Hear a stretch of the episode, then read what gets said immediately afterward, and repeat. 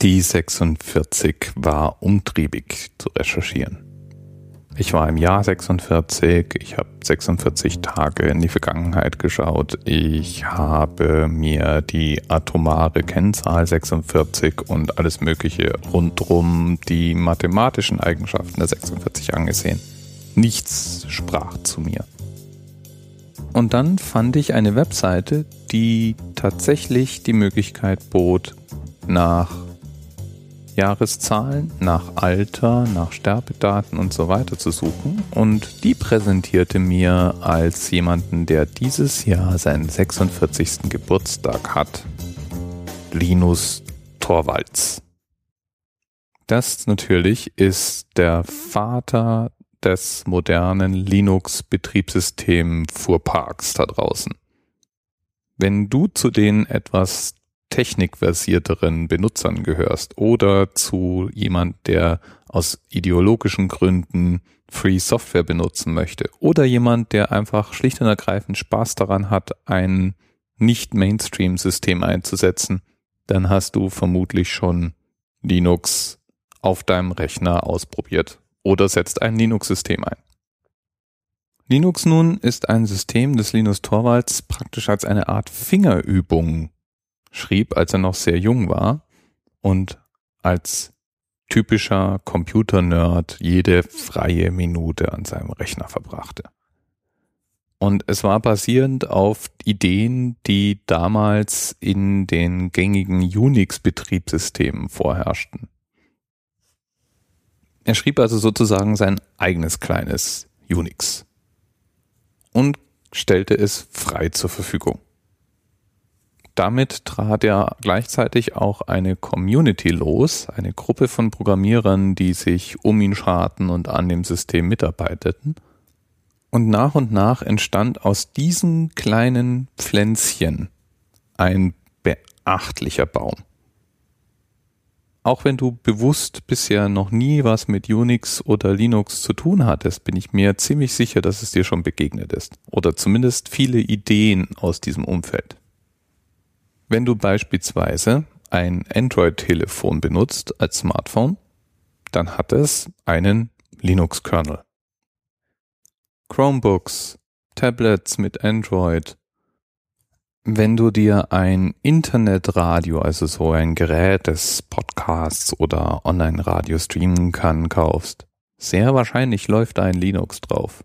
Auf deiner Fritzbox läuft ein Linux-Derivat und so weiter und so weiter. Und falls du all das nicht hast, also keinen Linux-basierenden Router, was mir für sich genommen schon schwer fällt, mir das vorzustellen, kein Streaming-Radio, kein Smartphone aus der Android-Familie, kein Tablet aus der Android-Familie und kein Linux auf deinem Laptop, dann hast du wahrscheinlich im Internet Seiten angesurft, die von einem Linux-Server betrieben werden. Linux gehört inzwischen mit Abstand zu den Systemen, die im freien Internet die meisten Serverseiten betreiben. Das liegt unter anderem daran, dass Linux einfach schlicht kein Geld in der Anschaffung kostet. Es ist ja freie Software oder doch wenigstens Open Source und damit jederzeit verfügbar, nutzbar und abwandelbar, was viele auch eben regelmäßig tun. Linus nun nachdem er dieses System gegründet hat, hat eine zunächst mal bunte Karriere eingeschlagen. Er war Journalist, inzwischen sitzt er im Europarat und natürlich war und ist er tätig an verschiedenen Stellen des Linux-Universums. Wirklich nett finde ich die Geschichte, dass die Unternehmen Red Hat und VA Linux an Linus Torvalds, als sie an die Börse gingen, als Dankeschön Aktienoptionen verteilt haben.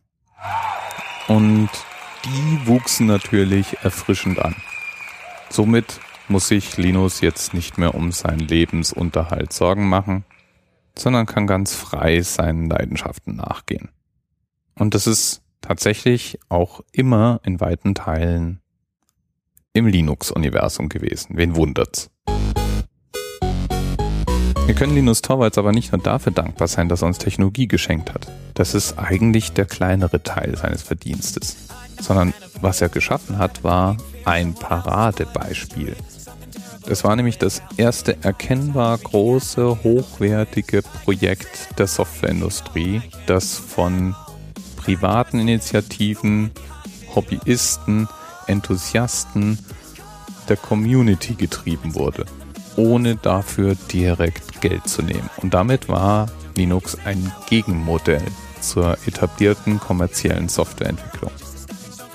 Und ein Anfangspunkt für viele weitere kollaborative Projekte da draußen. Nicht zuletzt durch Linux haben wir gelernt, dass wir Technologie gemeinsam schaffen können, die besser ist als alles, was ein Einzelner von uns bauen kann. Und diese Idee pflanzt sich immer weiter fort. Wikipedia ist ein schönes Beispiel dafür, was möglich ist, wenn nur genügend Menschen zusammenarbeiten.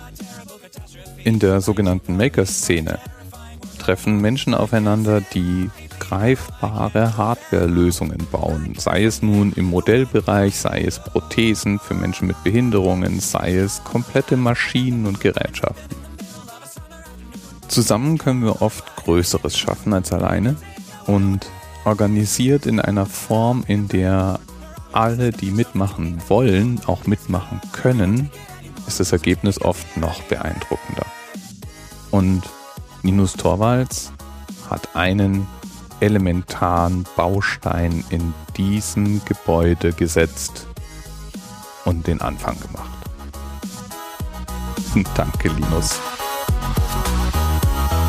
Bis bald.